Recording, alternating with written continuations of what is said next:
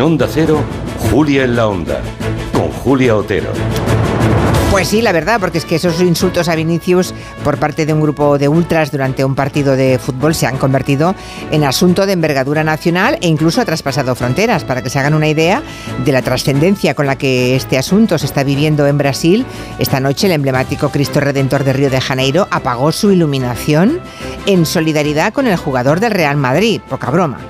También la Cancillería brasileña pidió explicaciones a la embajadora de España en Brasil. Y eso quiere decir que están elevando al más alto nivel diplomático la gravedad de los ataques. Aquí en España el tema ha entrado en plena campaña, eh, están todos los políticos y líderes opinando ah, y manifestándose al respecto, aunque algunos quieren zanjar el asunto y tratarlo como un hecho puntual y aislado.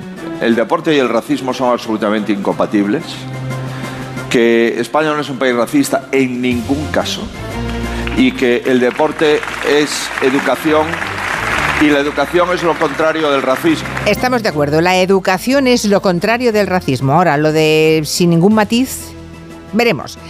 En ningún caso España es un país racista, de verdad.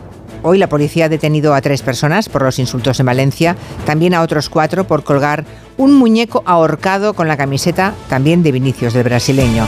Y más allá del terreno de, fútbol, el racismo es una realidad incómoda que no se puede negar.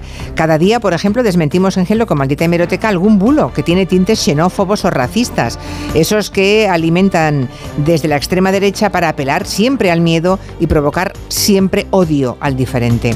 Así que hoy vamos a debatir en el gabinete sobre racismo y la forma en cómo ha entrado en campaña con Julio Leonard, Carolina Y Julián Casanova.